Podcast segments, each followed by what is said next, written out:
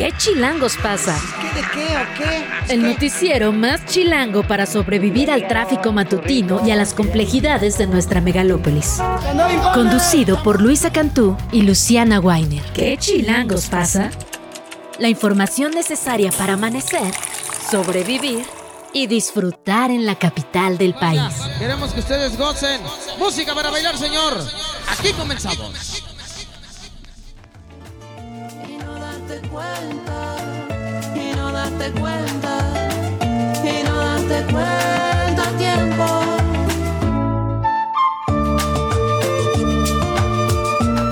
Buenos, mojados, nublados días. Bienvenidos a ¿Qué chilangos pasa? Soy Fernanda Guzmán. Me encuentro aquí con Lucía Weiner. ¿Cómo estás? Hola Fer, muy buenos días. Son las 7 de la mañana con dos minutos. Estamos escuchando El Paraíso, que está interpretada por Nación Equeco y Julieta Venegas.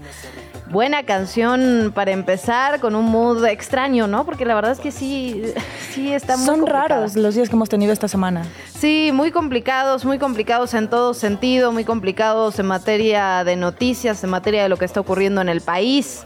Eh, la lluvia matutina no ayuda, además, ¿no? Está... Te invita a quedarte acostado en camita. Ajá. Pero sí. no, no, si usted nos está escuchando ahorita y ya tiene que levantarse, lo animamos a que empiece bien el día. a que lo haga, ni modo, un cafecito y se reinicia el alma, dicen por ahí. Bienvenidos, bienvenidas, tenemos mucho que platicar y por supuesto vamos a empezar hablando sobre lo que ocurre en Guerrero, lo que ocurre en Acapulco. Eh, lo veníamos hablando con el equipo, la verdad es que además de la tragedia, además del impacto, además de las imágenes brutales que estamos viendo a través de redes sociales, me impacta también la, falta de comunicación oficial que hemos tenido en estas más de 30 horas desde que tocó, tocó tierra Otis allá en Guerrero, particularmente en el puerto de Acapulco. Ni el gobierno estatal ni los gobiernos municipales han dicho una sola palabra. No hemos tenido cifras, no hemos tenido conferencias de prensa, no hemos tenido saldo. Y eso, la verdad, lo único que hace es fomentar el miedo, fomentar, digamos, la preocupación de todos los que tenemos familiares allá. Digamos, ayer publicaba en mis redes sociales sobre un, condominio en particular. Y no sabes, Fer, la cantidad de gente que me escribía diciendo, ay, yo también, si conocen a mi yerno y a mi cuñada del departamento, no sé qué. Es que de verdad, angustia. Claro, claro, tenemos información a cuentagotas. Se ha dicho desde ayer que las comunicaciones están complicadas, que es muy poco el contacto que se puede tener con las personas que se encuentran allí, pero definitivamente el hecho de que las autoridades no hayan emitido ningún dato intensifica ese preocup- esa preocupación de no saber qué está pasando. Absolutamente, la preocupación, la incertidumbre. ¿Dónde está? ¿Dónde, ¿Dónde está la gobernadora? La hemos visto en Twitter nada más. ¿Dónde está la presidenta municipal? Ni ahí sí que ni en Twitter, ni un video, ni recorriendo las zonas, que de verdad es brutal. Nos avisa aquí el equipo de qué chilangos pasa que está empezando la conferencia matutina. Suponemos, asumimos que ahí va a haber algo de información y obviamente se la vamos a estar dando a conocer. Mientras tanto, Fer, ¿te parece si arrancamos? Arranquemos. Y bueno, como venimos hablando sobre todos los efectos de Otis, que no tenemos muchísima información, pero lo que sí sabemos es que hay calles, casas inundadas, hoteles completamente destrozados, escombros por todas partes, árboles derribados y comunicaciones interrumpidas. Ah, yo creo que lo más eh, preocupante son los hospitales dañados, además de las carreteras bloqueadas que impiden el acceso a las zonas afectadas. Estos son algunos de los estragos que ha causado Otis en la madrugada del miércoles por su paso en la ciudad de Acapulco, en el sur de México. La tormenta golpeó Guerrero con una categoría, ya sabemos, de 5, la más alta en esa escala, con vientos máximos sostenidos de 260 kilómetros por hora y rachas de hasta 315 kilómetros por hora, siendo uno de los huracanes más fuertes que se hayan registrado en el Pacífico mexicano. Sin embargo, hasta el momento. eh, est- estamos en espera de, de que nos den más cifras sobre datos oficiales de recuento de daños de todo lo que ha sucedido por allá, esperando también lo mejor, esperando que no haya cifras mortales, que que dentro de todo eh, eh, tengamos un saldo blanco, por así decirlo. Eh, ayer por la tarde, con la llegada de las primeras imágenes, se sabe que las carreteras todavía se encuentran bloqueadas por algunos deslaves y el desbordamiento del río Papagayo. También se pudieron ver imágenes de poblaciones, de pobladores, perdón, llevándose mercancía de varias tiendas de Puerto de Acapulco. Empezó a haber rapiña, como sucede siempre en este tipo de casos. Y la verdad es que me imagino que hay un montón de gente que no, que no tiene comida en su casa y que va a empezar a escasear el alimento, por supuesto. Claro, claro. Y, con las carreteras bloqueadas, pues todavía más, ¿no? Y, incluso se pone a pensar uno que, qué tan fácil o complicado va a ser el, la llegada de suministros donados desde otros lados de la República. Eh, hasta ahora eh, la información que sí tenemos, que sí conocemos, es de, a través de testimonios brindados por sobrevivientes que han subido a redes sociales lo que está pasando. Por ejemplo, este es Luisa Peña, que nos cuenta cómo lo vivió. Escuchemos a Luisa. Son las 3.15 de la mañana, estoy en Acapulco, en el Hotel Princess. Acaba de pasar lo más, más, más cañón que, fue, eh, literal, estuve en el ojo del huracán y me escondí en el closet y literal pues puse a rezar, a meditar y a tratar de calmarme, aunque el pánico se apoderó de mí de tal grado que de repente lo único que pedía era nada más una oportunidad más. Bueno, por su parte, la Comisión Federal de Electricidad reportó un apagón que afectó a más de 500 mil personas. Se afirmó que ya se ha logrado restablecer el suministro del 40% de los usuarios. Ahora bien, la gobernadora de Guerrero, ya lo decíamos, solo se la ha visto en Twitter, informó justamente en su cuenta, Evelyn Salgado, eh, que con el objetivo de salvaguardar la integridad de los estudiantes, docentes, así como del personal administrativo, se decidió suspender las clases para el día de hoy, evidentemente para el jueves 26 de octubre, en todas las regiones de la entidad. Por el mismo medio, a través de un hilo, la gobernadora afirmó que se está realizando un esfuerzo importante con la Comisión Federal de Electricidad para restablecer los servicios justamente de luz y poder reactivar el servicio de bombeo de agua potable para toda la población. Además de que hasta las 7 de la noche de ayer se seguía trabajando por abrir las carreteras afectadas en la entidad.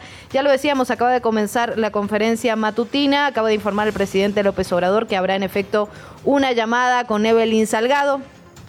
Repetimos, esperamos tener un poco más de información en los siguientes minutos.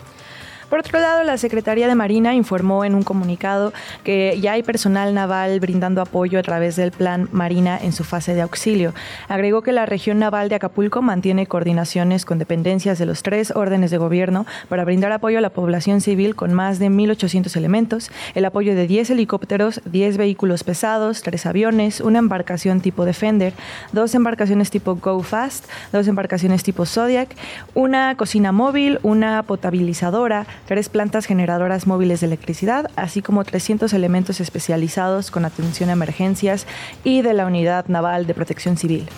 Ahora bien, Cruz Roja Mexicana activó el Comité Operativo de Emergencia Nacional. Estuvo encabezado por el presidente del Consejo Nacional de Directores de la Cruz Roja Mexicana. Hablamos de Carlos Freaner Figueroa. El presidente instruyó a sus coordinadores nacionales activar las acciones para situaciones de emergencia y responder de manera oportuna ante la misma. Como primera acción, se envía personal especializado en materia de evaluación de daños para reforzar al personal que ya trabaja en la zona de impacto de manera adicional. Traslado en primera instancia al menos de 5.000 despensas para efectuar un informe preliminar y poder coordinar las acciones para una evaluación de daños, poder determinar además el tipo de ayuda que se requiere aunado a las actividades de emprender. Y bueno, como ya le comentábamos, eh, inicia en este momento la mañanera, eh, porque ayer AMLO se reunió con el gabinete y autoridades de Guerrero en Acapulco, tras lo que fue como un larguísimo recorrido en el que el presidente tuvo que bajarse de su vehículo por las carreteras bloqueadas, caminar. Fallido, ¿no? O sea, como 10 horas se hizo esta Sí, exactamente. Entonces, tras, tras ese largo camino, por fin llegó ayer a Acapulco, donde encabezó una reunión con su gabinete de seguridad y autoridades locales de la entidad para conocer los daños que causó el paso del huracán Otis y se espera que justamente en su mañanera de estos momentos empiece a dar un reporte de qué fue lo que se dijo en esas reuniones. Fuentes del Gabinete de Seguridad informaron que el mandatario y sus colaboradores arribaron al puerto por ahí de las 8 de la noche y tras concluir la reunión el jefe del Ejecutivo regresó a la Ciudad de México eh, por, por vía helicóptero de La Serena. Eh, Por, por ahora, eh, el presidente, como ya decimos, se encuentra en su conferencia matutina. Otra de las personas que dio algún reporte fue Soy Robledo, director del IMSS, y él dio algunas directrices sobre cómo se atenderá la emergencia. Escuchemos a Soy Robledo. El frente importante está en, en Acapulco. Estamos coordinados desde temprano con la Coordinación Nacional de Protección Civil eh, y eh, estamos enviando a un grupo de respuesta con médicos, eh, enfermeras que han tenido una gran experiencia en desastres naturales y la intención es atender la emergencia, sobre todo en este momento del hospital de Vicente Guerrero en, en Acapulco. Ya escuchamos a Sober Robledo, en tanto, en la, y ante la Comisión de Haciendas y Crédito Público de Estudios Legislativos Segunda del Senado, el subsecretario justamente de, de de la Secretaría de Hacienda, Gabriel Llorio González, afirmó que actualmente el Ejecutivo Federal cuenta con 18 mil millones de pesos para la atención de emergencias y desastres naturales. Todo esto se da justamente por la gran discusión de la eliminación del fideicomiso del Fonden. Obviamente el tema está sobre la mesa porque ante un desastre de esta naturaleza la pregunta es, ¿desaparecieron el fideicomiso y ahora qué vamos a hacer? Esto respondieron lo que les quiero decir es que la cobertura de reserva de efectivo no fue tocada. Actualmente tenemos 18 mil millones de pesos en el Fonden. Hay una línea presupuestal de cerca de 10 mil millones de pesos eh, que usualmente se incluye. Eh, también hay 5 mil millones de pesos en seguros catastróficos que se contratan cada año. Eso sí corresponde a lo que estamos eh, ejecutando como estrategia de, de, aseguramiento, más 485 millones de dólares del bono catastrófico que tenemos junto México, junto con la Alianza del Pacífico, que es diversificación de riesgos con Perú, Colombia y Chile. Y por si fuera poco, si esto no fuera suficiente, eh, el día de ayer se registró un sismo de magnitud 4.4 al sureste de Cihuatanejo, en Guerrero, informó el Servicio Sismológico Nacional. El temblor se registró a 28 kilómetros al sureste de Cihuatanejo a las 11 de la mañana y tuvo una profundidad de 5 kilómetros. Minutos después, a las 12.12, 12, a 23 kilómetros de Cihuatanejo, se registró otro sismo, esta vez con una magnitud de 3.9. De acuerdo con información del Sistema de Alerta Sísmica Mexicano, SASMEX, el movimiento no ameritó aviso de la alerta, pero también hay que decir que precisamente por uno de los efectos que tuvo el huracán el día de ayer fue que los los sensores de la alerta para Ciudad de México se encuentran apagados, entonces esta noticia fue particularmente preocupante, como, ok, no, no, no sirven estos sensores, ¿cómo vamos a escuchar eh, si se reporta algún temblor? En efecto, son 27 los sensores que están dañados. Por otra parte, nos vamos con información de Nuevo León. El Congreso, estaba la duda, ¿no, Fer? Si se, iba a conceder. Eh, Habían dicho que no.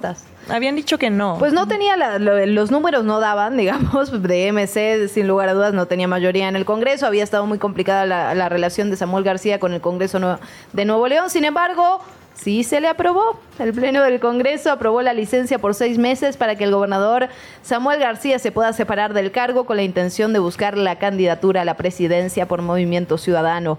El periodo de separación del cargo comprende de 2 de diciembre de 2023 al 2 de junio del 24, a fin de que en caso de no ser favorecido, digamos, se deba incorporar de nuevo, se pueda reincorporar a sus labores el 3 de junio del próximo año, al día siguiente de los comicios. Ahora bien, si llega a ganar los comicios presidenciales, presidenciales, presentará obviamente su renuncia definitiva para la gubernatura.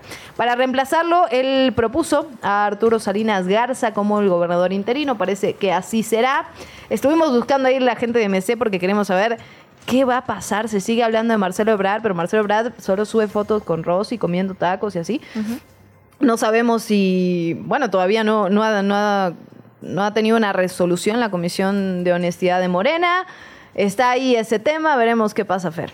Seguramente ya con, con la licencia de Samuel García se va a meter un poco de presión para que finalmente nos digan qué decisiones van a tomar para las elecciones del próximo año.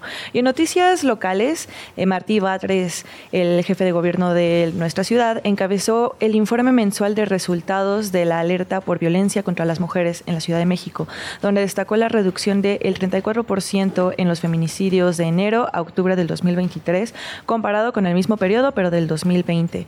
En el evento realizado en Cine Venustiano Carranza, Martí Batres resaltó que entre las acciones concretadas a casi cuatro años de haberse declarado la alerta está la construcción de 920 kilómetros de senderos seguros, la creación de la línea SOS Mujeres, la capacitación policial en materia de género, el banco de ADN, el registro de agresores sexuales y la Fiscalía Especializada para la Investigación del Delito de Feminicidio. Estas cifras llaman un poquito la atención, ¿no? Este 34% en reducción a los feminicidios, sobre todo porque desde que hemos iniciado las emisiones de este noticiero, hemos tenido sin parar noticias horribles de casos de mujeres asesinadas en esta ciudad.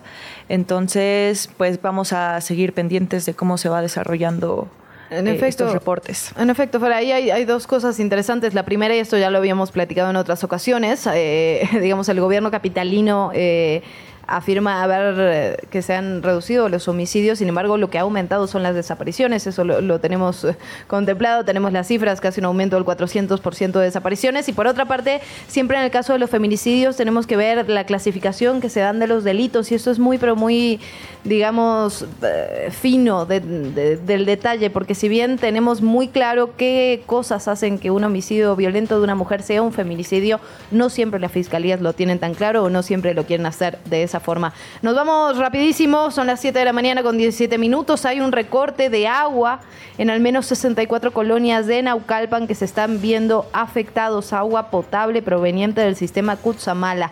La encargada de despacho de la Dirección General del organismo afirmó que es el tercero en menos de año y medio. Esta situación, dijo, representa un severo impacto en la localidad debido a que obviamente Naucalpan depende de un 75% del suministro de agua que envían autoridades federales y estatales. Las principales zonas afectadas son las partes altas de la localidad.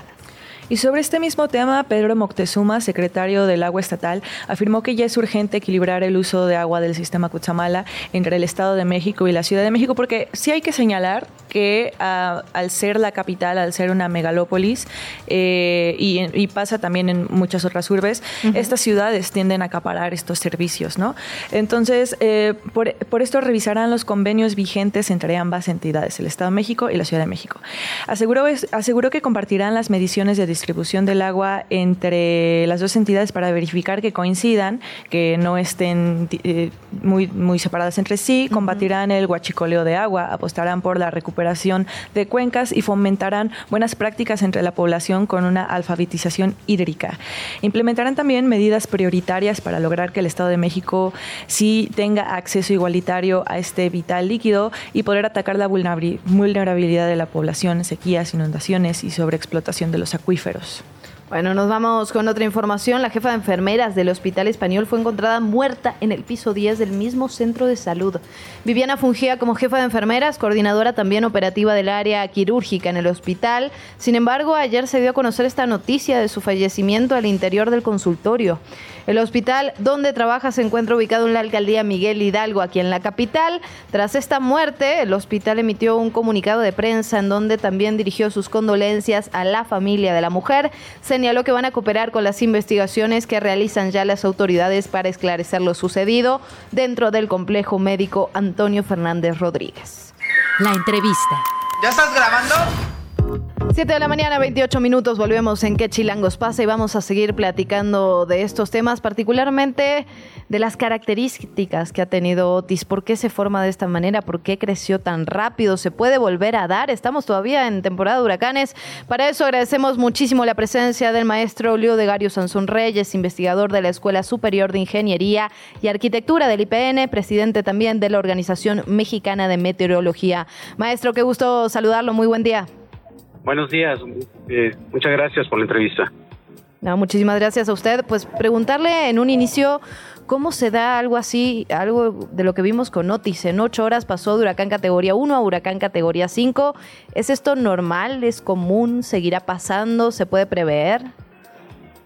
Bien, eh, pues sí, efectivamente pasó muy rápido de, de una categoría, eh, pues reinicio, un ciclón tropical inicia como depresión tropical, eh, posteriormente como tormenta tropical, y de ahí se disparó a huracán 5, pasando casi cada tres horas de, una categoría a otra.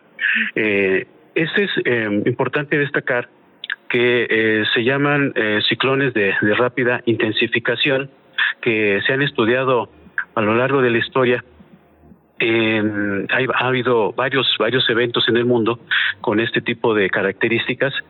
Sin embargo, eh, México tiene una característica importante de los ciclones tropicales que se forman en el Pacífico, eh, normalmente lo hacen frente a las costas de Chiapas, Oaxaca y Guerrero.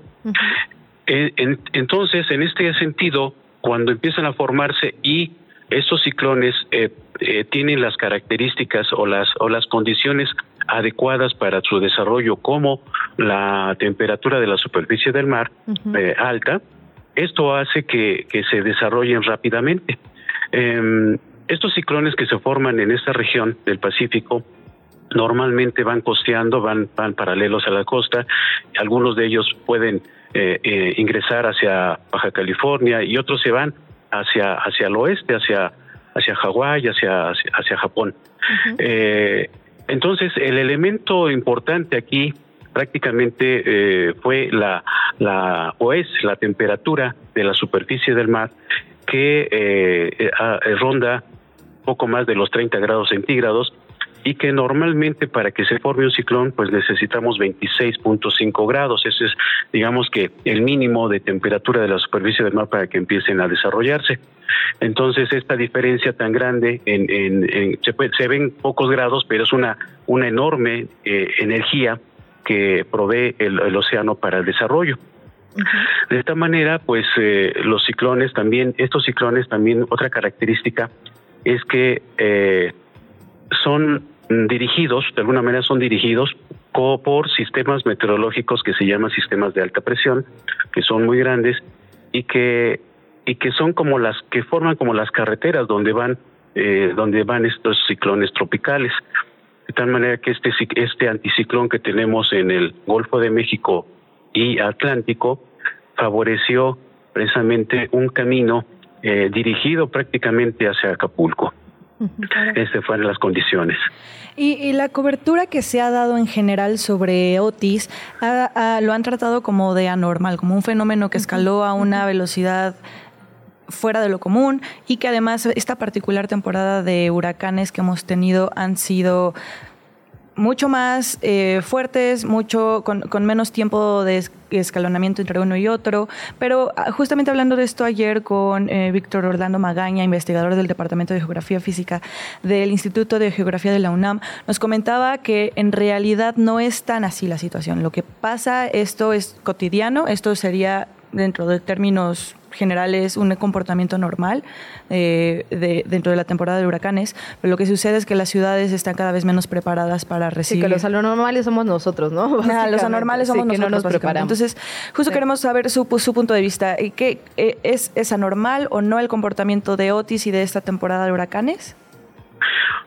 Sí, eh, bueno, vamos a llamarle normal en las condiciones de que tenemos el fenómeno del niño. El fenómeno del, el fenómeno del niño es un es una eh, es una condición de la temperatura de la superficie del mar que aún que, que incrementa ese fenómeno incrementa la temperatura de la superficie del mar cerca de las costas de América. Eh, e, esta, esta agua caliente siempre siempre existe, siempre se, eh, está pues en un parte media entre entre el continente americano y el continente asiático y cerca del Ecuador. Y cuando haya ciertas condiciones, esta masa de aire, de, perdón, esa masa de agua caliente se desplaza hacia América y entonces le llamamos el fenómeno del niño. Esta agua caliente, pues es el elemento indispensable, ¿no? Para que se formen más ciclones. De hecho, cuando existe el fenómeno del niño, se forman más ciclones en el Pacífico y esto le llamaríamos normal, ¿no? O sea, lo normal es que sí se formen más ciclones en el Pacífico, más intensos inclusive, cuando tenemos el fenómeno del niño. Entonces, bajo esas condiciones, sí podríamos hablar de que hay normalidad congruente con la presencia del fenómeno del niño que tenemos en este momento. Cuando es el fenómeno de la niña, pues al revés, este, tenemos menos ciclones tropicales en el Pacífico, más ciclones en el Atlántico y los ciclones en el en el Pacífico pues están más alejados, cuando es el fenómeno de la niña están más alejados de la costa y esto impide que o, no es propicio para que entren a tierra, ¿no? Y, y se puedan formar inclusive sequías en, en el norte de México. Eh, entonces, bajo esas condiciones, sí podemos decir que hay una normalidad en el sentido de que es congruente que hay fenómeno del niño, hay más ciclones y hay más intensidad en, los ciclones. Ahora, eh, normalmente, en, promedio, podemos decir, en promedio, eh, entran a, México entre tres y cuatro ciclones tropicales por año, en promedio, eh, cuando es el fenómeno del niño. Eh, entonces, bajo esas condiciones sí podríamos hablar de, normalidad. Eh, ahora, de la intensificación rápida, pues sí, también eh, podemos decir que, que no es común, no es común, no es común esto, pero sí se han dado, sí se dan estos fenómenos que se intensifican rápidamente. Y maestro, en ese sentido, ¿hay forma de preverlo? O sea, es decir, ¿podemos saber cuando un huracán es potencialmente, digamos, puede destruir una ciudad como pasó en este caso o puede crecer de manera rápida? Es, eh, es difícil en este momento, es difícil saber, saber cómo se va a intensificar tan rápido. Existen ciertos eh, elementos que podríamos eh, considerar que nos dan una alerta de que este fenómeno se va a intensificar rápido. En este caso, los modelos numéricos que se manejan son modelos que requieren muchísimos datos realmente nos falta más información para alimentar estos modelos y que sean más eh, más fáciles de, de, pues de, explicar esta esta este comportamiento de estos fenómenos. Eh, realmente en México tenemos poca poca información en el Pacífico, no, se diga, el Pacífico tiene muy pocas boyas, tanto internacionales como nacionales, tiene muy pocas boyas para poder darnos la, la temperatura de la superficie del mar, cómo está incrementándose. Y eh, entonces, sí es posible, pero no tenemos en este momento los elementos para, para poder hacer llevarlo a cabo. Nos falta eh, tecnología, nos faltan, nos faltan más datos, nos faltan más más información, más estaciones meteorológicas, boyas, eh, etcétera. ¿no? O sea, nos falta todavía mucho más para poder predecir con, con mayor precisión.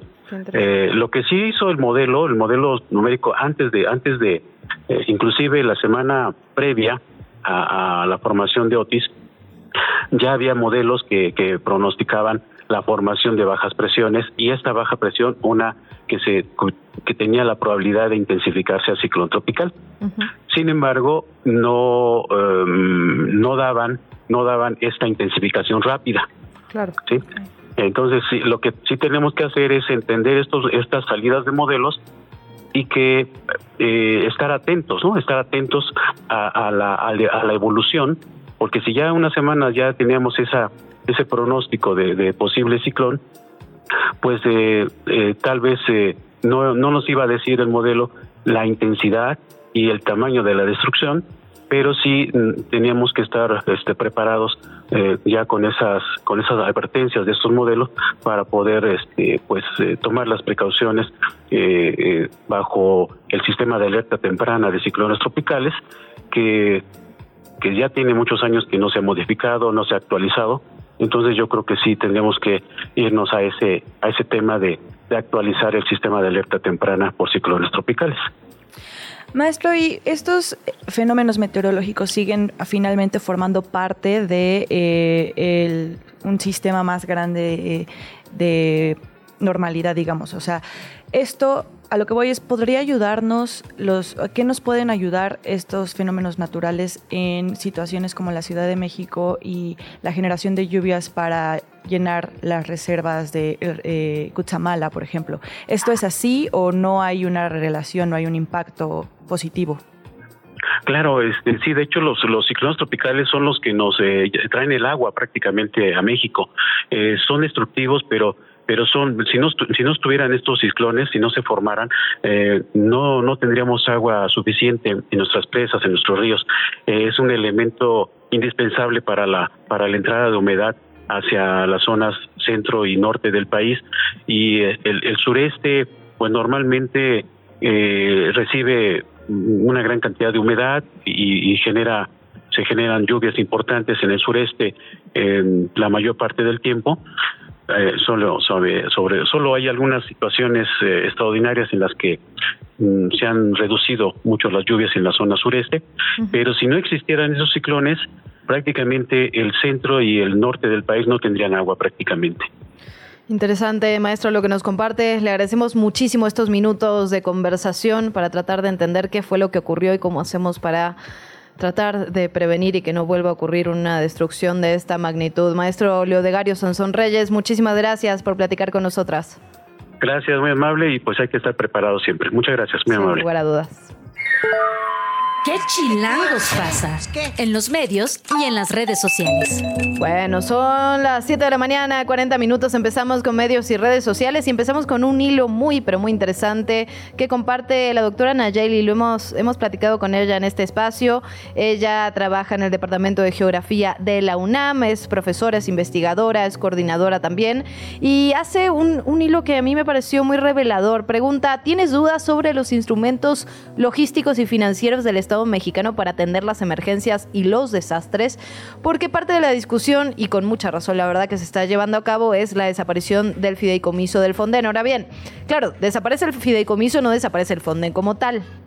Pero lo que hace la doctora es hacer un desglose primero de de cuánto dinero estamos hablando, dónde se puede consultar. Ella pone, digamos, los, los links, los enlaces directos hacia las páginas gubernamentales y esto la verdad que en un momento eh, de tanta incertidumbre con respecto a los datos me parece que es interesantísimo. Ella dice, los recursos principales del actual Fonden forman parte ahora del presupuesto de egresos de la federación, ya no son parte de un fideicomiso, pone el link al que hay que dirigirse. Dice que México cuenta con un bono catastrófico vigente de marzo de 2024 por 485 millones de dólares que se activan ante huracanes intensos. Hablamos categoría 4 y categoría 5, obviamente como Otis. Ahora bien, los huracanes del Pacífico están cubiertos por un monto de 125 millones de dólares. También habla de la cobertura de 5 mil millones de pesos que tiene que tiene vigencia hasta el 5 de octubre, eh, perdón, 5 de julio de 2024, pero también hacia el final del hilo es un hilo bastante extenso, ya le decía, con los enlaces directos a las páginas gubernamentales donde usted mismo puede consultar estas cifras sin ningún tipo de intermediario, pero lo que dice, y esto es interesante, hace un análisis de los riesgos. Dice, el problema de este programa es que sus reglas de operación son muy laxas. No hay criterios geográficos ni técnicos para definir las necesidades objetivas de la población damnificada. Los apoyos económicos o en especie se definen de manera discrecional y obviamente esto es un gran problema.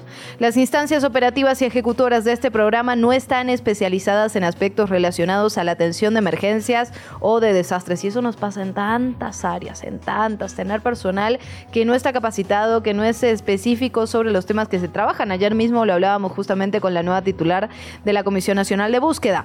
Bueno, Aquí pueden ver, dice la doctora, los formatos para los censos de damnificados y dice, no nos sirve para hacer líneas base, tiene los formatos y son, bueno, son evidentemente una muestra, pero no funciona para el fin que se necesita. Y, por, cierra diciendo, Cierro este hilo enfatizando la imperiosa necesidad que tiene México de adoptar un enfoque de gestión integral de riesgo de desastres. Las emergencias son un síntoma de una enfermedad más profunda. Los problemas de desarrollo, la falta de ordenamiento territorial a las personas damnificadas les va a tomar años rehacer su vida. Interesante, sin duda. eh, Este hilo lo puede encontrar en arroba Nacheli, se escribe N-A-X-H-E-L-L-I. Así es, y también referido a este que es el gran tema de, Sí. de todos los titulares, el portal de la CNN publicó una nota en donde explica algunas de las razones por las que Otis tuvo una intensificación explosiva. Eh, la nota está escrita por Ra- Rachel Ramírez y cita en ella científicos del Centro Nacional de Huracanes con sede en Miami. Ahí explica que la temperatura de las aguas, como bien nos comentaban en entrevista hace unos momentos, es lo que facilita el incremento de la intensidad de este fenómeno. Y llama la atención la entrada de la nota porque inicia así, miren, la intensificación del huracán fue una de las más rápidas que los meteorólogos hayan registrado hasta ahora. La velocidad máxima de sus vientos aumentó 185 kilómetros por hora en 24 horas. Solo otra tormenta, el huracán Patricia en 2015, superó la rápida intensificación de Otis en los registros del Pacífico Oriental, con un aumento de 193 kilómetros en 24 horas. Entonces, ya hablábamos en términos de es normal, no es normal. Definitivamente es un fenómeno eh, que se espera, las temporadas de huracanes son anuales, pero sí hay allí eh, que observar lo rápido que están cambiando las intensificaciones de, de estos fenómenos. Entonces, allí está esta nota interesantísima para que la puedan checar. El portal de CNN la encuentran como la intensificación explosiva del huracán Otis. Es un síntoma de la crisis climática, según los científicos. Bueno, en otros temas, yo me voy con las algunas primeras planas del día de hoy porque hoy en la mañanita me llamó mucho la atención la primera plana de Reforma. Reforma publicó Acapulco destruido y esto obviamente no es lo que me llama la atención porque eso es parte de todas las portadas nacionales el día de hoy, pero sí pone eh, el periódico Reforma un millón de afectados. Hizo, digamos, un tipo de recuento con base en las imágenes que teníamos disponibles imágenes, bueno, los videos que estaban circulando en redes sociales, sí, pero también estas imágenes aéreas que se dieron a conocer y que nos daban de alguna manera la dimensión de la catástrofe que se vivió en el puerto de Acapulco y se avienta a tirar esta, esta cifra, digamos, antes que el gobierno estatal, antes que el gobierno federal, antes que el gobierno municipal. Reforma le calcula con base en las imágenes y en la población, por supuesto, de Acapulco, que hay un millón de afectados. La otra portada que quería comentar es la de Los Angeles Times, porque hay que decirlo, Otis ha sido portada a nivel internacional. La fotografía, la primera fotografía que tiene Los Angeles Times en su portada es una de Acapulco, un hombre tratando de cruzar un río a través de basura, palos, eh, rocas, agua que corre y dice una tormenta brutal deja a México eh, en absoluta indefensión. Categoría 5, el huracán Otis entró en la región de Acapulco y cortó todo el contacto. Primera plana también en Los Angeles Times. Y para hablar sobre cómo se vivió todo en, ese momento y poder tener un poquito más de información dentro de esta escasez, estamos en la línea con Eric Fellini. Él es un turista que estuvo en Acapulco durante el huracán, estaba de vacaciones y nos escuchas, Eric. Buenos días. Buenos días, Luciana. Buenos días, Fernanda. Los escucho bien. Cuéntanos un poco cómo ha sido tu experiencia, Eric. Estabas de vacaciones en Acapulco, te agarró directamente el huracán allá. ¿Cómo han sido estas horas? Ha sido la peor pesadilla de mi vida. Estaba hospedado en el Hotel Hudson en Acapulco, en el piso 8, con mi familia, mis dos bebés de 2 y 3 años, y es la peor sensación que he vivido en, en todos estos años. A ver, estabas en el piso número 8, te enteras, digamos, me imagino que con poco tiempo lo que nos pasó a todos, digamos, este incremento tan brutal en la, en la potencialidad del huracán nos tomó de sorpresa. ¿Cómo fue esa primera noche? Es decir, ¿hubo vidrios rotos? ¿Hubo puertas arrancadas? ¿Qué, es lo que viviste, Eric? Pues el hotel quedó colapsado totalmente en cuestión de, de, electricidad, plafones, este, había colchones volando, este, fue, fue complicado porque no nos dieron tiempo, el hotel nunca nos avisó nada, solamente nos mandó un papel 20 minutos antes de que comenzara la pesadilla, diciendo que no iba a haber acceso a la playa, que por favor este, estuviéramos atentos, pero nunca se nos avisa que es un huracán que, que está creciendo, ¿no? Me imagino que ellos deben de tener pues algún aviso antes, pero quiero pensar que evitando una estampida de gente, ¿no? Claro.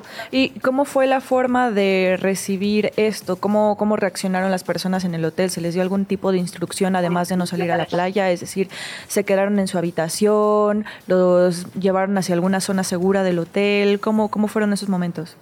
No, estuvimos marcando a recepción, pero no, la verdad es que no contestaban. Eh, me imagino que estaban igual de panicados que nosotros. Yo me entero por la televisión, de hecho estábamos transmitiendo en nuestro canal de TikTok y, Facebook. Este, en ese momento eh, me entero que es un huracán categoría 5. Quiero salir al Oxxo para comprar pues por lo menos leche para mis bebés, ya no me dejan salir. Me regreso al cuarto y ahí es donde empieza toda esta pesadilla. Nos reunimos en un cuarto con mis papás, con mi cuñado, mi, mi cuñada, mi hermano. Y bueno, pues le dimos refugio a otras dos señoritas que explotó también su, sus ventanas del piso, no sé si 20.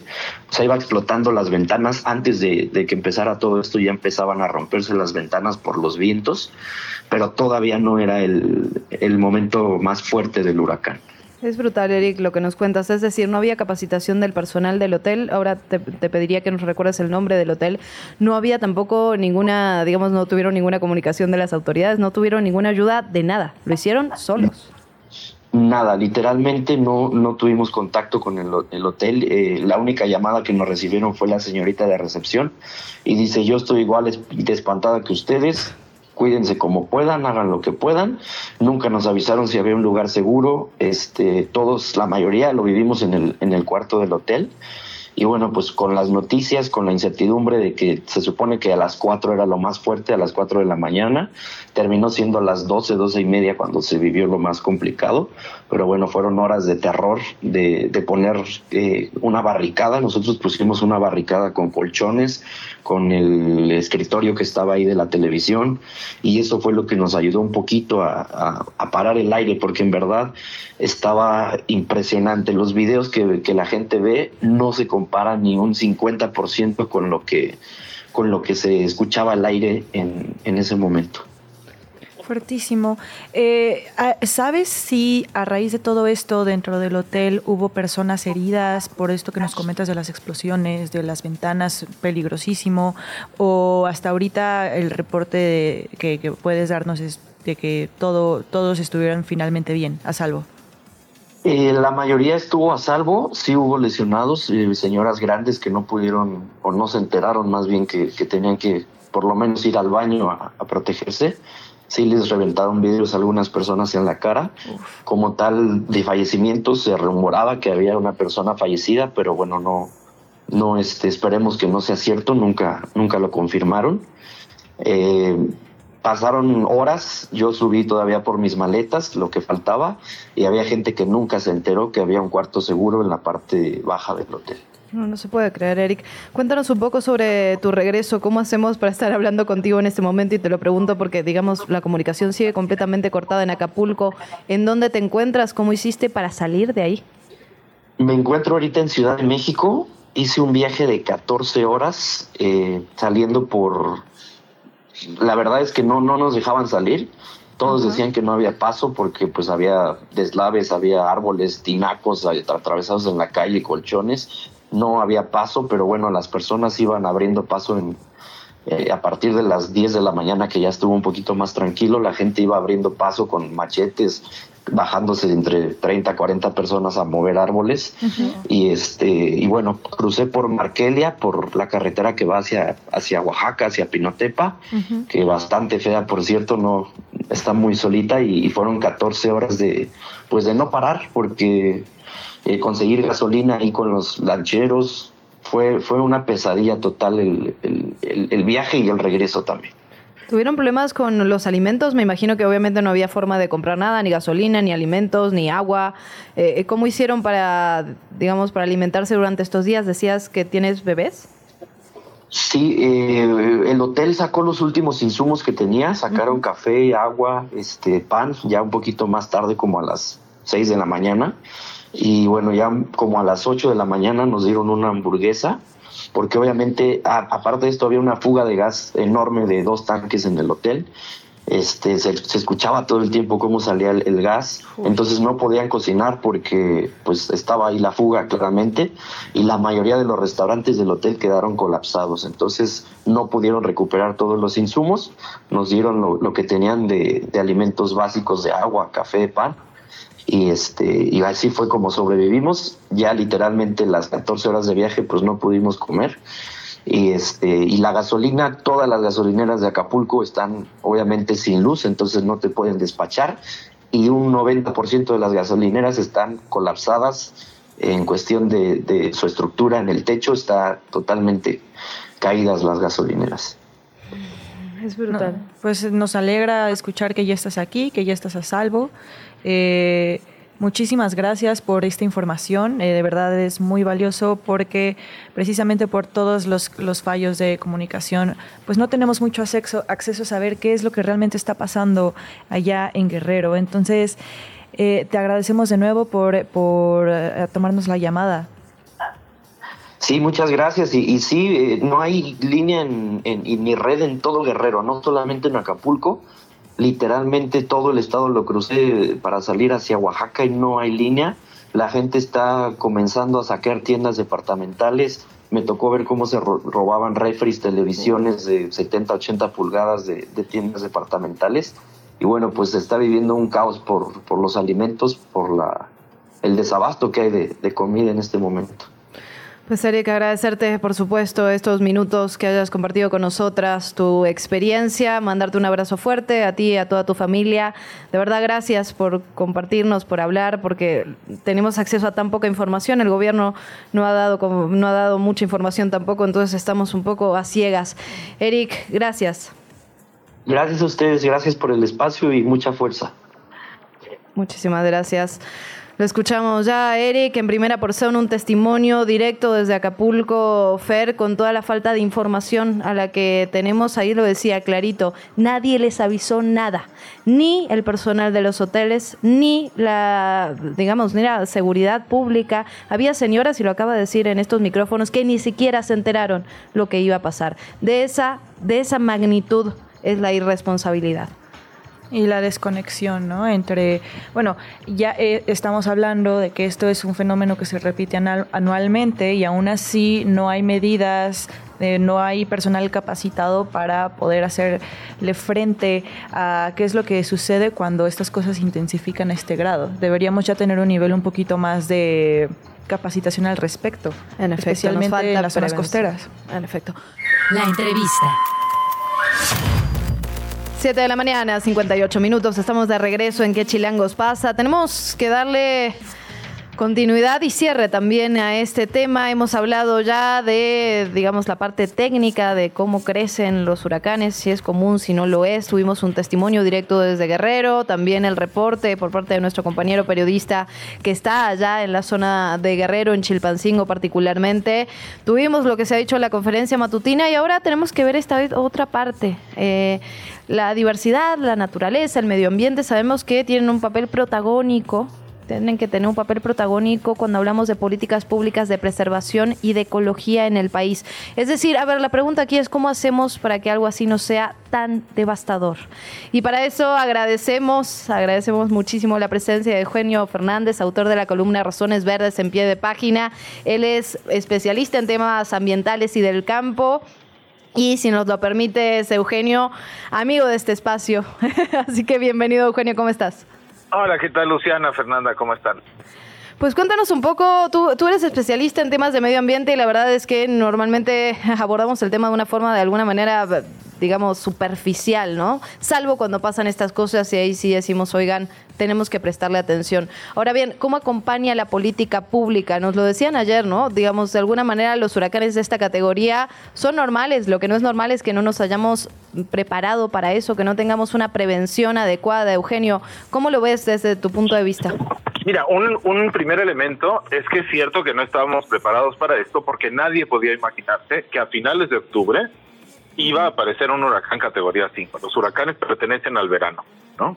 Este, esta ya es la época de secas, de hecho, no yo no quiero pensar lo que están pasando los productores de cempasúchil, por ejemplo, que necesita eh, que necesita estar un ambiente seco para florecer, ¿no? la razón. Este, entonces sí es, es cierto que no se puede estar prevenido. Ahora hay dos formas de impedir que esto se repita. Una es frenar el cambio climático, revertir la crisis climática cambiando nuestra matriz energética y en el caso de México que contribuye relativamente poco en comparación con otros países al, a la crisis que vivimos, adoptar una política eh, interna mucho más agresiva en el tema y adoptar una política exterior de liderazgo ¿no? en la materia que sin hipocresías y con claridad. ¿no?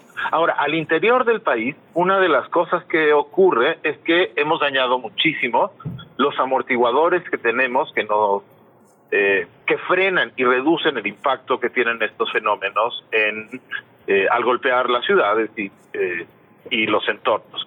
No sé si recuerdan hace algunos años que hubo una tormenta y un huracán muy similar que iba a pegar en Jalisco pero por suerte ese huracán entró por la Sierra de Manantlán y entonces lo que se pensaba que iba a ser un apocalipsis para toda la zona costera de Jalisco se quedó en agua de borrajas, por usar una metáfora muy, muy correcta. Lo que pasó ahí fue que el huracán pegó en la Sierra de Manantlán, que está muy bien conservada.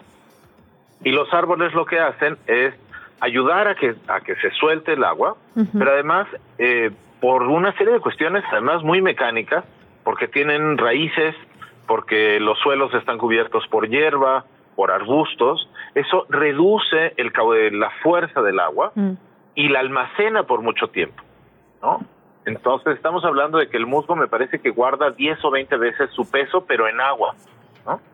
Entonces los bosques retienen esa agua, reducen la fuerza con la que cae y nos ayudan a adaptar.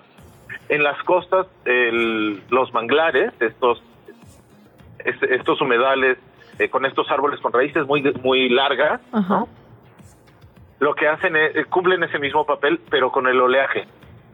Entonces reducen esos golpes que hay. Eh, reducen el peso del oleaje, la erosión de las playas, reducen el riesgo de que el mar se salga, como dicen, ¿no? que salga de su cazuela. Este, y eso eh, ayuda muchísimo a que lo que podría ser una catástrofe sea simplemente una emergencia. Déjame hacerte una pregunta simple, quizás tonta, pero entonces eso significaría que reforestar en las zonas de potencial impacto de huracanes podría aminorar el riesgo? Muchísimo. Este, no solamente reforestar, sino impulsar. Eh, a ver, reforestar solemos entenderlo como sembrar eh, solamente arbolitos, ¿no? De una sola especie.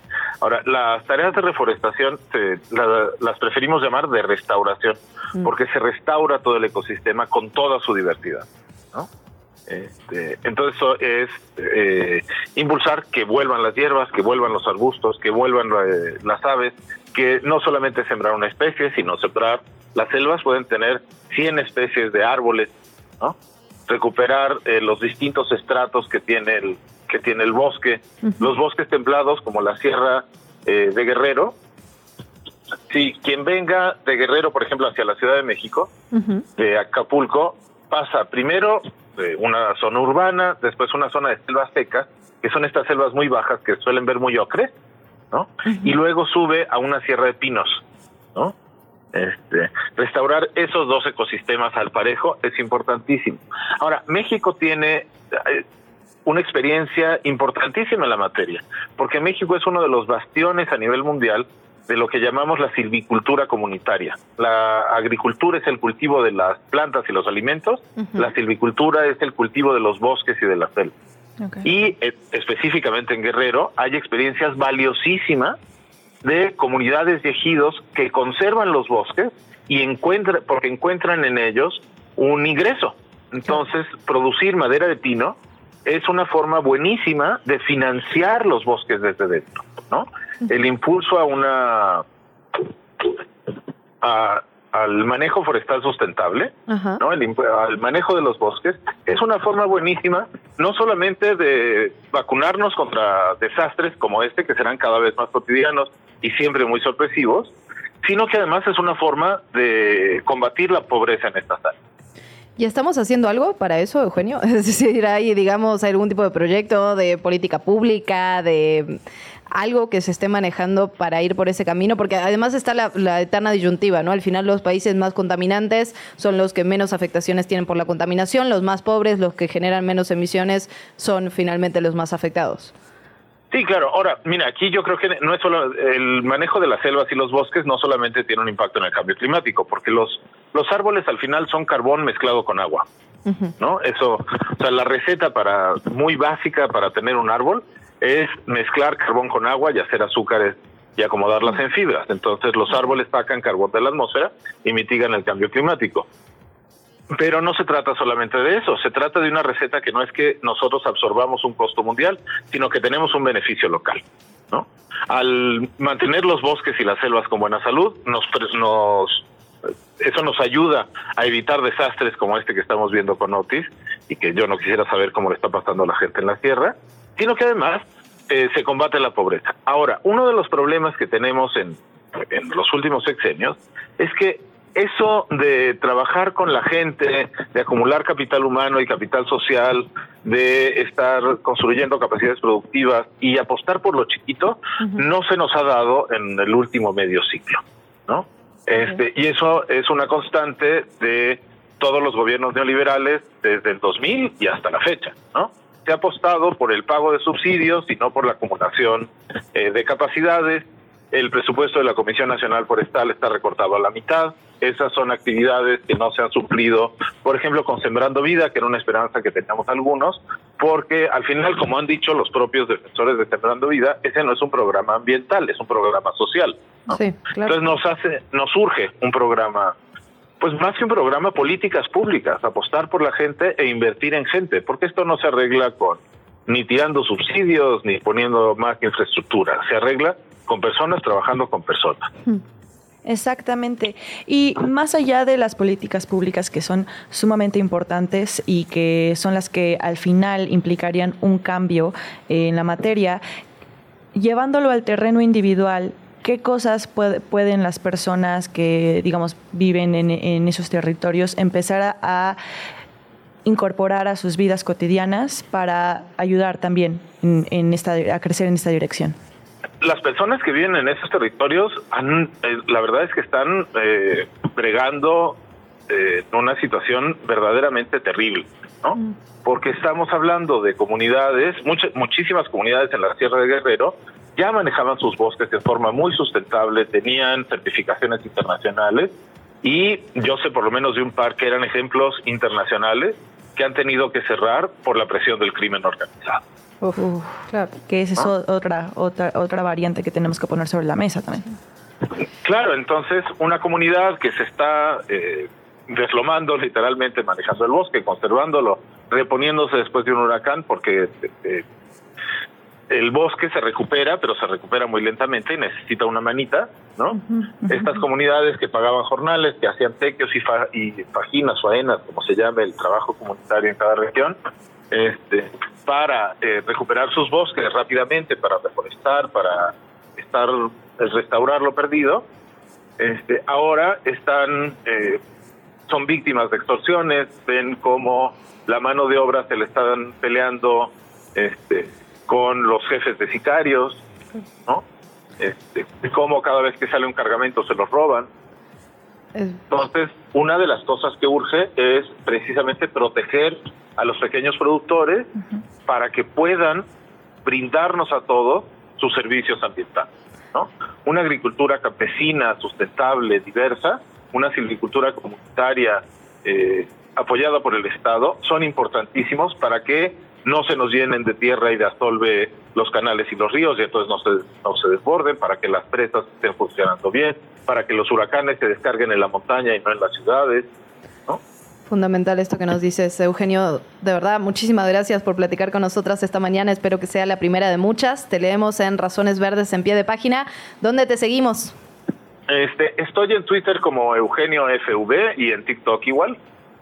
Perfecto, me gusta que siga diciendo Twitter como nosotras. Exacto, es la resistencia. Exacto, somos la resistencia. Eugenio Fernández, de verdad, muchísimas gracias y muy buen día. muchísimas gracias a ustedes, un abrazo. Un abrazo. La mañanera. Quieren prohibirla, imagínense hacer un recuento sobre las cosas que se han dicho hasta este momento en la mañanera.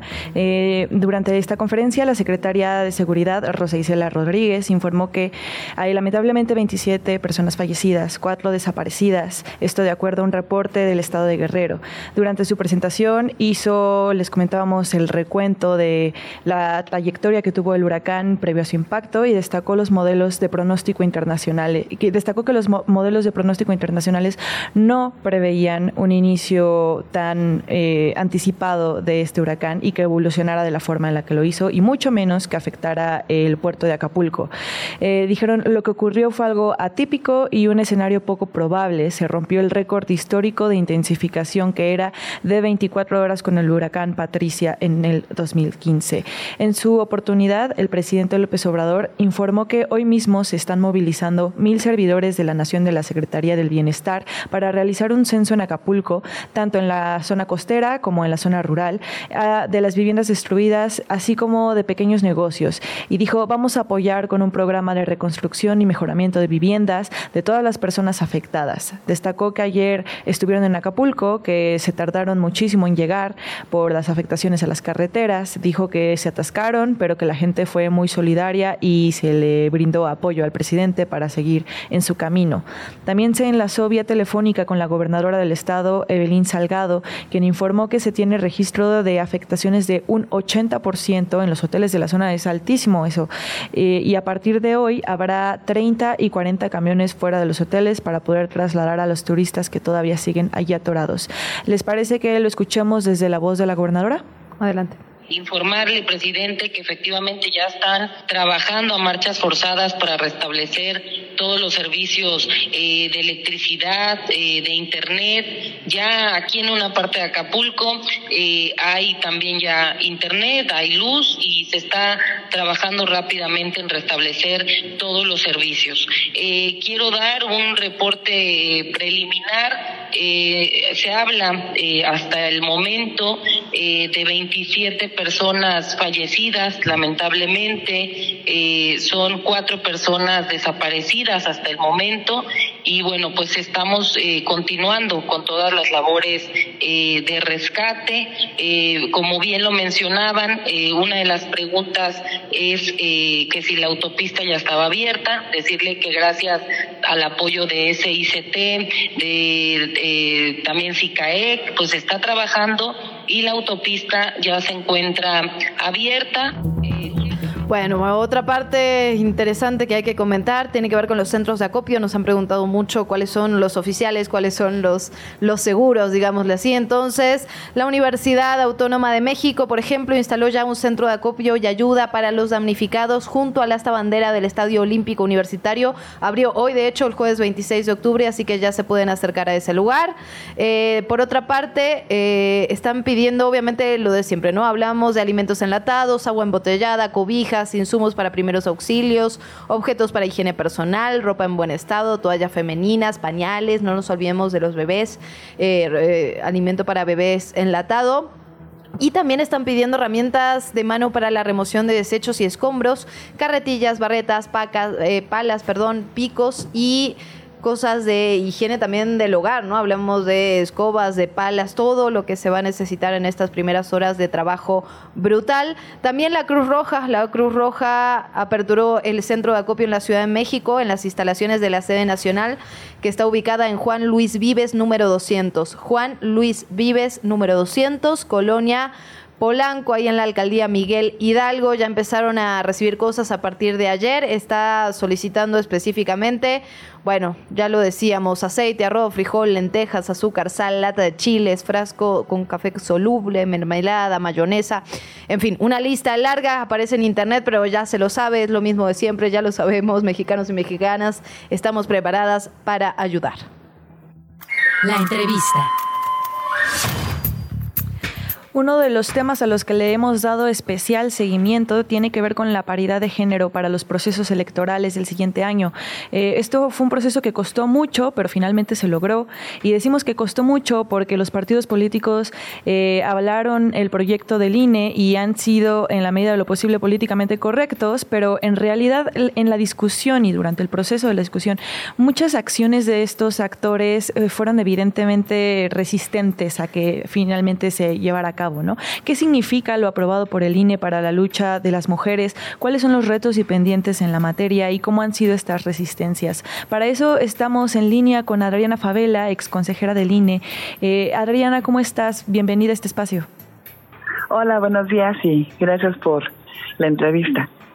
No, por el contrario, gracias a ti, Adriana. Pues preguntarte antes que nada, ¿cómo ves esto que aprobó el INE? Finalmente van a ser cinco mujeres de las nueve candidaturas a, los gobiernos estatales y a la jefatura de gobierno. ¿Y cómo ves las resistencias de los partidos? La verdad que eh, estuvo rudo, estuvo ruda la discusión narrativa al menos. Sí, mira, bueno, pues eh, primero, obviamente, pues tenemos que sentirnos muy este, contentas, ¿no? Las mujeres, por lo que aprobó el INE, este, pues en, en esta semana, el martes pasado, porque finalmente, efectivamente, de las nueve entidades federativas que se van a renovar a las personas titulares de los poderes ejecutivos, el INE les está exigiendo a los partidos políticos nacionales que tienen que eh, registrar este mínimo cinco mujeres, ¿no? Para que puedan este, ser candidatas y llegar a, ser este, jefas del gobierno de la Ciudad de México, gobernadoras de las distintas entidades federativas que se renuevan en el 2024. Y eso pues obviamente es algo muy importante, porque este eh, tenemos también que entender que al, final de cuentas, a través de estas medidas que ha tomado el INE desde el 2021, se ha logrado que este, nueve mujeres en los últimos tres años hayan sido pues este, electas por la ciudadanía como gobernadoras en sus distintas entidades federativas, ¿no? Y antes, ¿por qué no se este, elegían a las mujeres? Pues porque simplemente no las postulaban como candidatas a las gubernaturas. Entonces, pues el INE lo hizo desde el 2021 y desafortunadamente estas resistencias que hemos estado viendo pues las teníamos desde el 2021 no siempre se resisten los partidos políticos porque nos están diciendo que no hay mujeres que estén preparadas para asumir una gubernatura que a quienes van a postular que una una serie de circunstancias que siempre los las toman como pretextos, cuando también esto pues no es válido, porque las mujeres somos casi el 52% de la población y también el, el 52% de la gente que estamos en la lista nominal de electores además somos las que más votamos. O sea, sí hay mujeres, pero no se les ha dado la oportunidad, ¿no? Y esas resistencias pues todavía existen, desafortunadamente. Esas resistencias están presentes dentro de eh, pues estos actores políticos. Pero ¿cómo ves que esta cómo, cómo ves que, que, esta acción del INE se refleje en la ciudadanía, que se refleje en los votos? ¿Consideras que va a afectar para la visión eh, en las próximas elecciones? ¿La gente va a votar por ellas? Sí, mira, eso ha sucedido, también te decía, desde el 2021. Por ejemplo, fíjate, en el 2021 este, se renovaron a 15 este, gubernaturas, ¿no?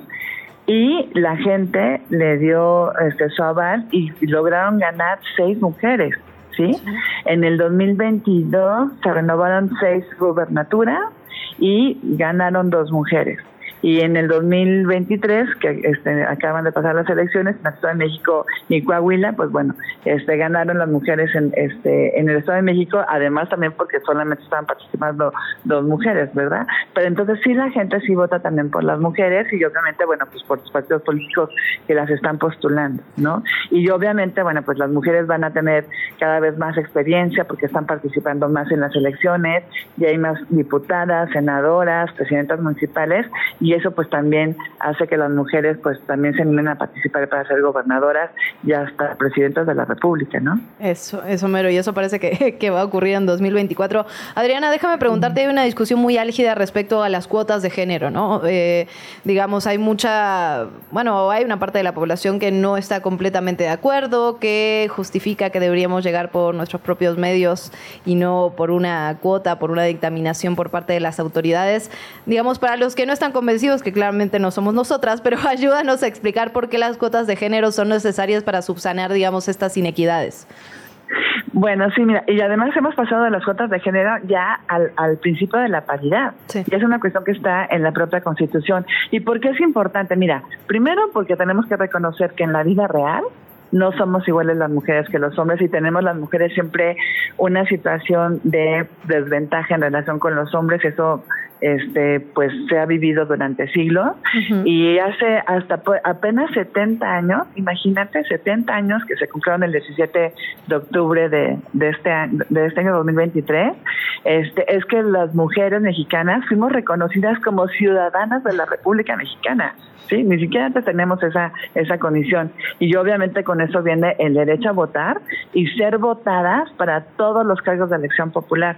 Entonces, esta situación de desventaja donde la mujer se, se estaba más este, enfocada a las cuestiones de la familia, el cuidado de los hijos, este, el cuidado de las personas enfermas, entre otras circunstancias, pues se va este, pues modificando y cada vez está participando más en las cuestiones políticas. También se llegan a los, a, los cargos de decisión, no tenemos más juezas, más magistradas, más ministras de la corte. Por primera vez tenemos una mujer presidenta, ¿no? Entonces, pues tenemos que ir, este, obviamente, dándole a la mujer la, posibilidad de participar. Y claro que llegamos ahí también por nuestras capacidades, porque somos igual de capaces que los hombres. Lo que pasa es que nunca nos daban la oportunidad.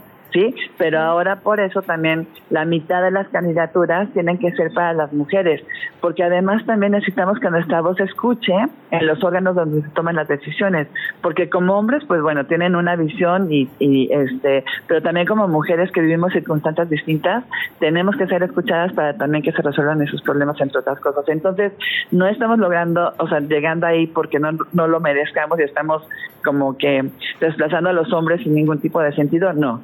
Estamos llegando ahí porque tenemos la oportunidad de participar y también tenemos muchas capacidades. Que tal vez no se tenga tanta experiencia como los hombres, pues no, porque no nos dejaban participar, ¿no? Pero eso hay que irlo revirtiendo. Y eso sucede también en la cuestión política, en, la, en, en también este, pues en, en, en, otras este, esferas, ¿no? Donde las mujeres tenemos que ir participando cada vez más.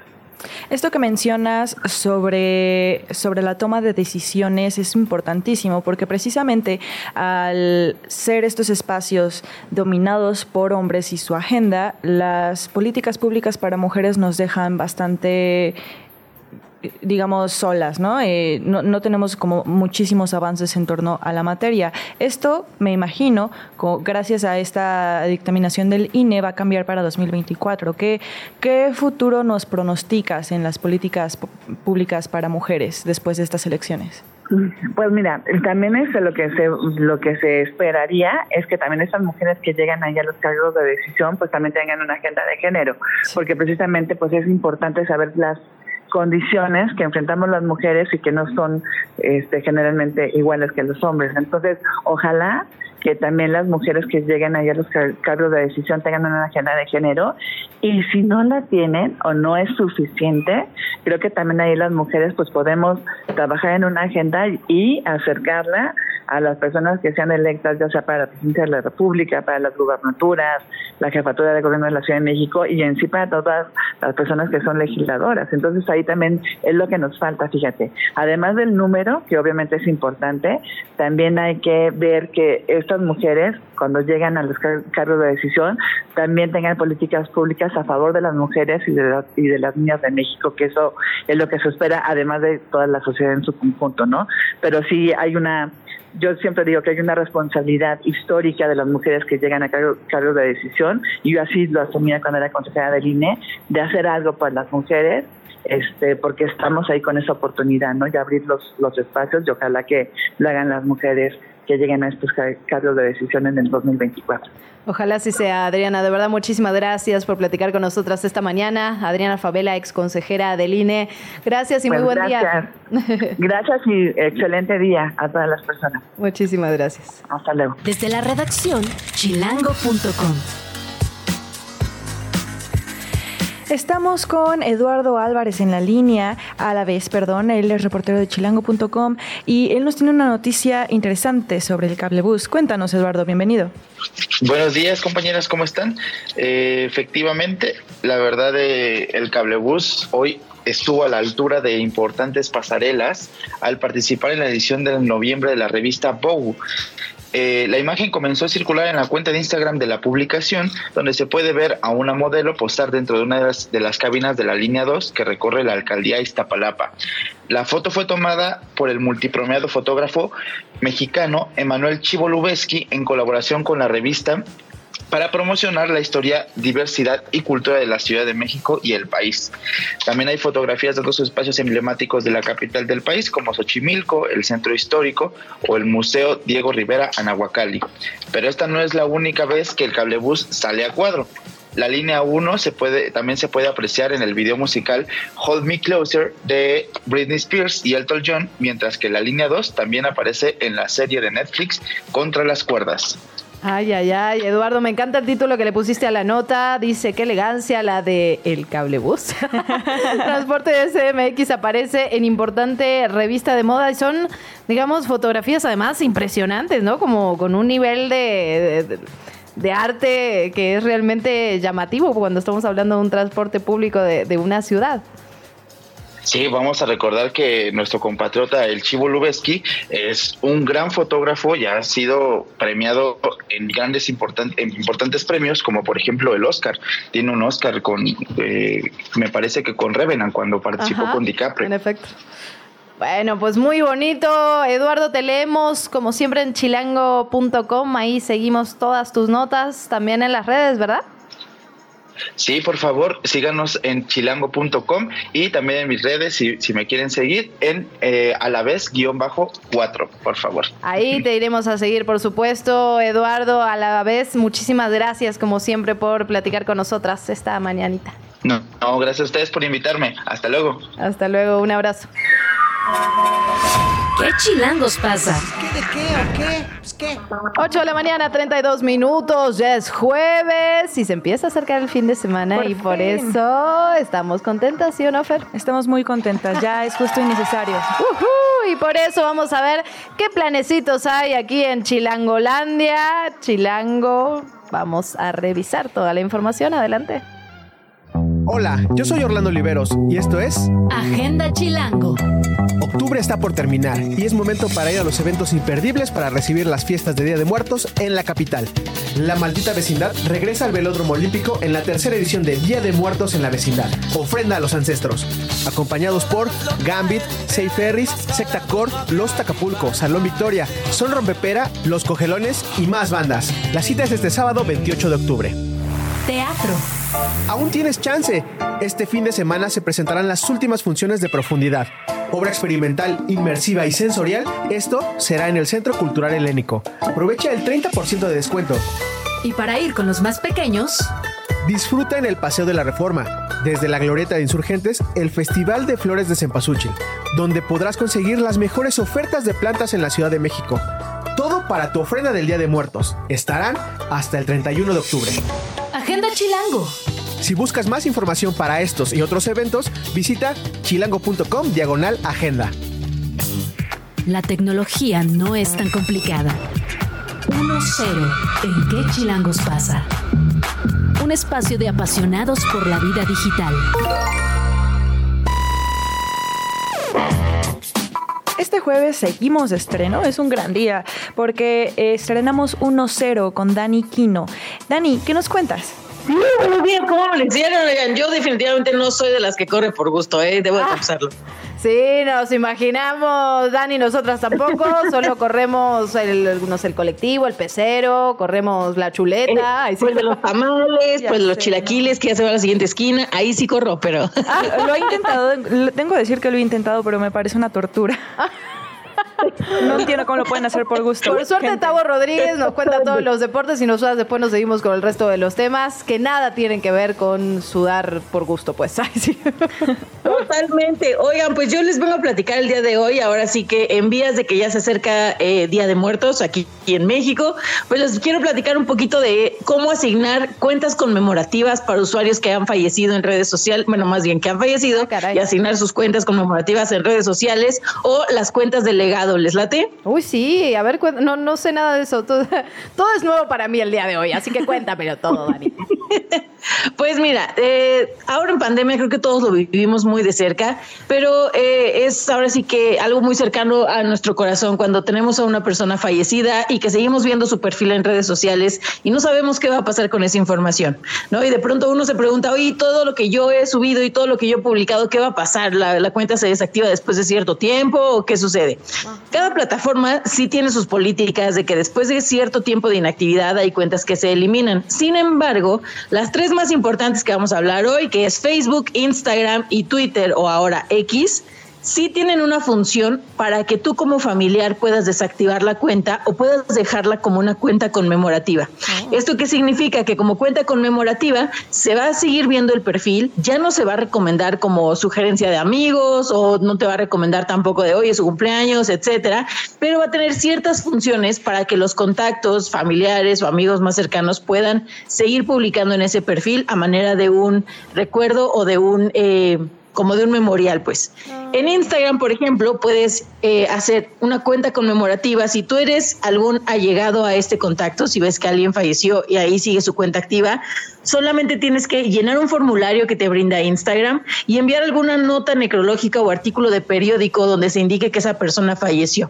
De esa manera el perfil se va a cambiar a ser un perfil conmemorativo donde la gente va a poder seguir viendo el contenido, seguir publicando ciertos eh, comentarios en las fotografías, pero también ya va a aparecer una leyenda que dice en memoria de y el contacto. Ahora, si eres un familiar directo, sí puedes eliminar ese perfil. Únicamente igual tienes que llenar un formulario que te, te, brinda Instagram, tienes que mandar tu INE, mandar la INE de la persona que falleció, su certificado de defunción, su acta de nacimiento y pues ahí Instagram es quien le va a dar seguimiento a esta solicitud para que esa, esa cuenta pueda ser eliminada. ¿Y dónde le picamos, Dani? O sea, ¿dónde mandamos toda, esta, toda, esta información? En la página de Instagram, ahí donde dice ayuda, te va a dirigir de manera, pues, ahora sí que en las opciones que tienes ahí. Si no, puedes buscar en Google cómo realizar una cuenta legado o cómo realizar una cuenta conmemorativa en Instagram. Ahora, en Facebook, en Twitter es muy parecido. Igual tienes que mandar tu INE, INE del fallecido, etcétera. Pero en Twitter o en X hay una función que a mí me parece increíble, que es cuando alguien queda incapacitado de usar sus redes. Es decir, que ha sufrido algún accidente o alguna enfermedad que ya no le permite seguir utilizando sus redes, pero que necesita que alguien las desactive. Y también ahí tienen un formulario específico para eso. Igual, en X es buscar cómo eh, activar una cuenta para alguien que está incapacitado. Y listo, ahí te va a dar el link solito. Y en Facebook es muy curioso porque tú solito, mientras estás en vida utilizando tu cuenta de Facebook, puedes asignar un contacto delegado. Esto es muy importante. Esa persona tiene que ser obviamente de tu suma confianza, pero lo que va a hacer es que cuando tú fallezcas, esta persona le va a notificar a Facebook, oye, eh, ya falleció este contacto, yo soy su contacto delegado, se van a vincular ahí los perfiles en cuanto tú lo asignes y lo que va a hacer Facebook es que esa persona va a tener permiso ya sea de eliminar la cuenta o de dejarlo como perfil conmemorativo para que la gente pueda seguir escribiendo en tu perfil y va a tener funciones como que pueda cambiar tu foto de perfil, que pueda cambiar tu foto de portada y que pueda aceptar solicitudes nuevas de amistad. Lo que no puede hacer este contacto es, no puede iniciar sesión en tu cuenta, no puede ver tus mensajes, no puede eliminar a tus amigos. Simplemente hay funciones muy específicas para que se le siga dando mantenimiento a tu cuenta, aunque ya hayas fallecido, para que la gente la siga viendo. Y volvemos a lo mismo, Facebook lo que hace es que desactiva que tu perfil salga como en amigos que quizá conoces, ¿no? o que te diga, hoy es cumpleaños de, y también va a poner la leyenda de en memoria de esta persona. Entonces, creo que es súper importante que mientras estamos ahora sí que aquí en vida, ¿no? Disfrutando de los tamales y de los chilaquiles, nos vemos un ratito para poder investigar sobre estas cuentas legado que nosotros podemos dejar en nuestras redes y no nada más en nuestras redes, sino en toda nuestra vida digital. Yo un consejo que siempre les he dado es tengan a un contacto de súper confianza, no sé, su mamá, su hermano, su mejor amigo, en quien ustedes confíen. Y ahora sí que díganle, oye, el día que yo fallezca, así como casi a manera de testamento, te voy a dejar un USB en este jarrón con todas mis contraseñas o qué sé yo, ¿no? Y de esta manera esa persona puede accionar en cuanto a la vida digital de esa de la persona fallecida. Es decir, que le dejes a lo mejor las contraseñas de tu computadora o los accesos hacia eh, tus correos o el seguimiento de tus cuentas pendientes, ¿no? Que eso es súper importante. Ahora que todos somos freelance y todos tenemos facturas por cobrar todo el día, pues que alguien se pueda encargar de eso si es que algo te sucede. Y lo más importante es informarse con sus eh, instituciones bancarias, si ustedes tienen pues cuentas en el banco y demás, informarse de los planes que tienen al momento de que el beneficio, bueno, más bien, al de que el titular fallezca. ¿Por qué? Porque una de, los, de las grandes problemáticas es que cuando alguien fallece no se sabe qué hacer ni con su banca en línea, ni con la cuenta que tienen en el banco y demás, y eso es lo que se puede arreglar con la tecnología y está al alcance de tu mano. Entonces la tecnología nos permite facilitar todos estos procesos para que si en algún momento algo nos pasa, pues ahora sí que la gente a nuestro alrededor, nuestros familiares o, o las personas cercanas a nosotros tengan el trámite lo más sencillo posible, aún sin tener como este eh, testamento oficial, ¿no? Podemos dejar también beneficiarios en nuestras cuentas bancarias, podemos tener asignados responsables en nuestras finanzas o en nuestras las billeteras de criptomonedas, ¿no? Que luego muchas veces ahí viene.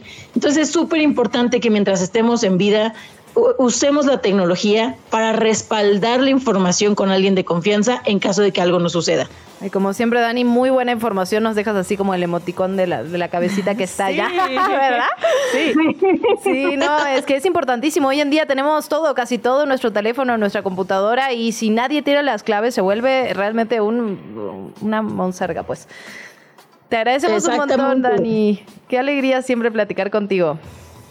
No, hombre, la alegría es toda mía. Yo sé que este tema, pues a lo mejor es medio escabroso, pero pues es necesario, ¿no? Eh, lo, he vivido yo ahora sí que en carne propia, ¿no? Mm. Y, creo que siempre es bueno recordar este tema de, bueno, pues no somos intocables, nos puede pasar cualquier cosa en cualquier momento y siempre es importante tener este respaldo, pues por el bien de los que se quedan, ¿no? Para hacérselos más fácil, para que todo sea mucho más eh, ordenado y todo sea más fácil de procesar al momento de que de que alguien fallezca. Entonces, bueno, si la tecnología puede ser nuestra aliada, pues usémosla a nuestro favor con las cuentas de legado, las cuentas conmemorativas y el respaldo digital de todo lo que tenemos con alguien de confianza. Eso haremos, Dani, querida. Te leemos en 1-0. ¿Dónde más? ¿Dónde te seguimos? Cuéntanos todo.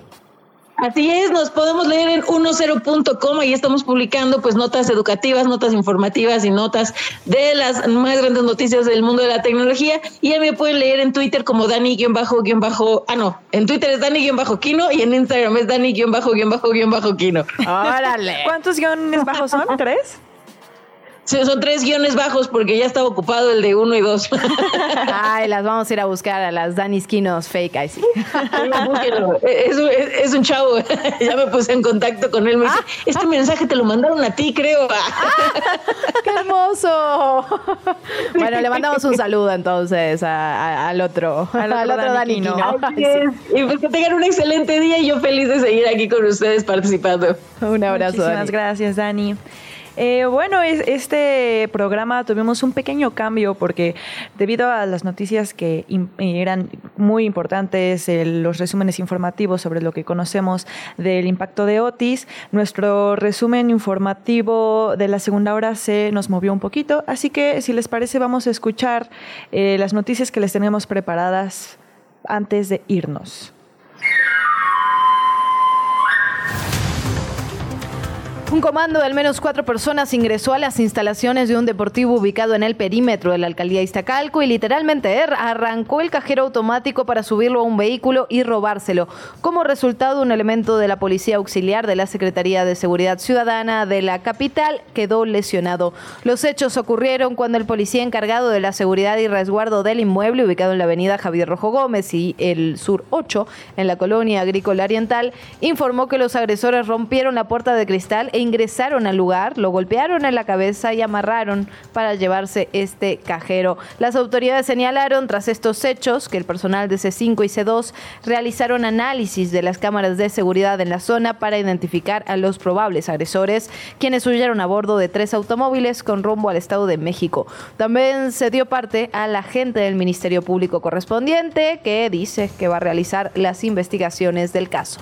Bueno, ya decíamos un poquito hace rato, se acerca la Fórmula 1 y para garantizar la movilidad en la zona aledaña al, al autódromo perdón, Hermanos Rodríguez, con motivo de esta carrera que se va a realizar del 27 al 29 de octubre, se programaron rutas especiales de transporte que trasladarán a los asistentes con boleto del evento desde ubicaciones remotas hasta este recinto, debido a que no habrá estacionamiento. Para que si usted que nos escucha asista a este evento, recuerde, no habrá estacionamiento. Los usuarios de este servicio tendrán la opción de utilizar este mismo medio para regresar a su punto de origen. Eh, los lugares donde se van a habilitar como estacionamientos remotos tendrán corridas continuas y estarán ubicados en, tome nota, Estadio Azteca, en la puerta 8, en Plaza Carso, en Auditorio Nacional, en el Expo México Santa Fe, que está ubicada en Avenida Carlos Lazo, esquina con Avenida Santa Fe, y en el Hipódromo Las Américas. Eh, un total de 64 autobuses autobuses de servicios especiales saldrán de cada una de estas estaciones que les comentamos aproximadamente cada 15 minutos hacia el autódromo y de vuelta a los puntos de origen entre las 7 y 8 del día. Así que ya lo sabe. El gobierno de la Ciudad de México, en coordinación con la Secretaría de Seguridad y Protección Ciudadana, creó la Red de Mujeres Constructoras de Paz del Centro Histórico. Está integrada por 110 personas que hoy tomaron protesta y se comprometieron a replicar información para detectar violencia contra las mujeres y canalizar los casos a las instancias pertinentes. Hablamos de una red que se va a implementar en las 11 unidades territoriales que existen ahí en el centro de la ciudad y cuya función será difundir entre las vecinas estas redes de apoyo de capacitación de orientación a la que cualquier mujer que viva alguna situación de violencia pueda acceder y tenga un vínculo inmediato con los vecinos y las vecinas a través de las autoridades correspondientes. También estamos viviendo momentos de precampañas políticas y de acuerdo con la Fundación por el Rescate y Recuperación del Paisaje Urbano, la propaganda por la jornada electoral que se llevará a cabo en el 2024 va a duplicar la basura electoral que generalmente tenemos eh, para llegar hasta incluso las 25 mil toneladas solo en la Ciudad de México. Jorge Carlos Negrete, presidente de, de esta fundación, explicó que en procesos anteriores se registraron entre 10 mil, 15 mil toneladas de residuos. Sin embargo, los procesos internos de los partidos que se están desarrollando en estos momentos y los informes de gobierno han multiplicado esta cifra. En sus palabras, Carlos Negrete dijo en conferencia de prensa, no habíamos visto jamás tanta basura electoral con tal anticipación a las campañas políticas. Apenas están iniciando los procesos internos de los partidos y ya están las ciudades llenas de propaganda para, para donde veamos. Hay una pinta, una manta, un póster y es verdad, ya nos ah, hemos hablado de esto en este espacio en algunas quejas ciudadanas. Así que es la, la basura electoral aumenta.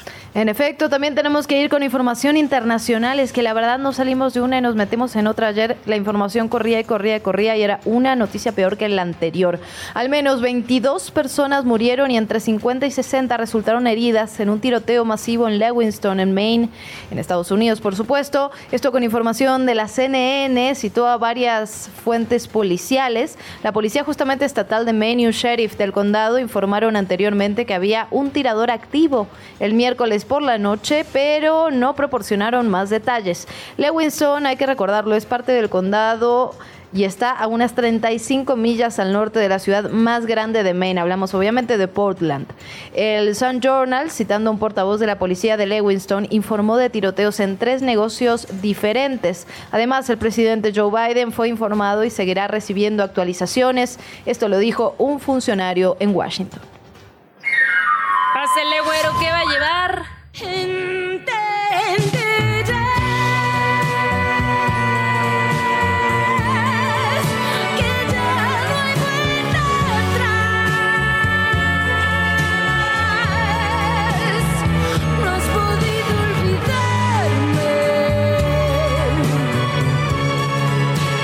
Escuchando a la buenísima Mon Laferte porque ofrecerá un concierto en Palacio de Bellas Artes, en el mismísimo máximo recinto. La cantautora chilena Mon Laferte anunció que uno de sus conciertos más importantes en la carrera será cuando lleguen, y más ni menos que les decimos, al Palacio de Bellas Artes en la Ciudad de México, junto a la agrupación Mujeres del Viento Florido. El anuncio lo hizo la propia cantante a través de sus redes sociales. Este concierto se llevará a cabo el próximo sábado 9 de diciembre para que estemos muy pendientes en la sala principal del Palacio de Bellas Artes.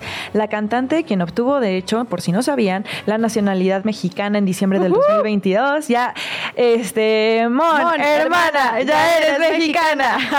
Ella ha ganado cuatro premios Latin Grammy y dos nominaciones a los, eh, a los Grammy, además de estos cuatro premios que ya tiene, vendiendo millones de álbumes y de discos digitales en Latinoamérica. Eh, la artista contemporánea multidisciplinaria residente en México desde hace 15 años es reconocida internacionalmente en el campo musical y pues desde aquí se le tiene mucho cariño. Llévame, invítame, Fernanda. Vamos, vamos a verla este Vamos. 9 de diciembre. Ah, ya quedó, quedó la invitación de Fernanda, ya lo escucharon, lo dijo al aire, entonces me va a tener que invitar. Sí. Vamos a ir. Hemos llegado al final de este espacio, gracias por acompañarnos, gracias Fer. Gracias a ti, Te Luciana. agarré tomando agua, te pido una disculpa. Nos seguimos en arroba que chilangos pasa en TikTok, Instagram y Facebook. Arroba chilango, Radio Chilango en Twitter y nos vemos mañana. Hasta mañana con más información.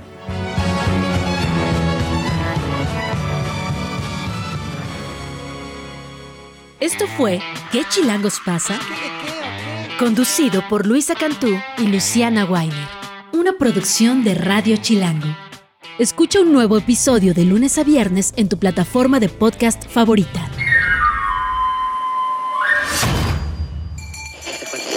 Radio Chilango. La radio que... Viene, viene, ¿eh?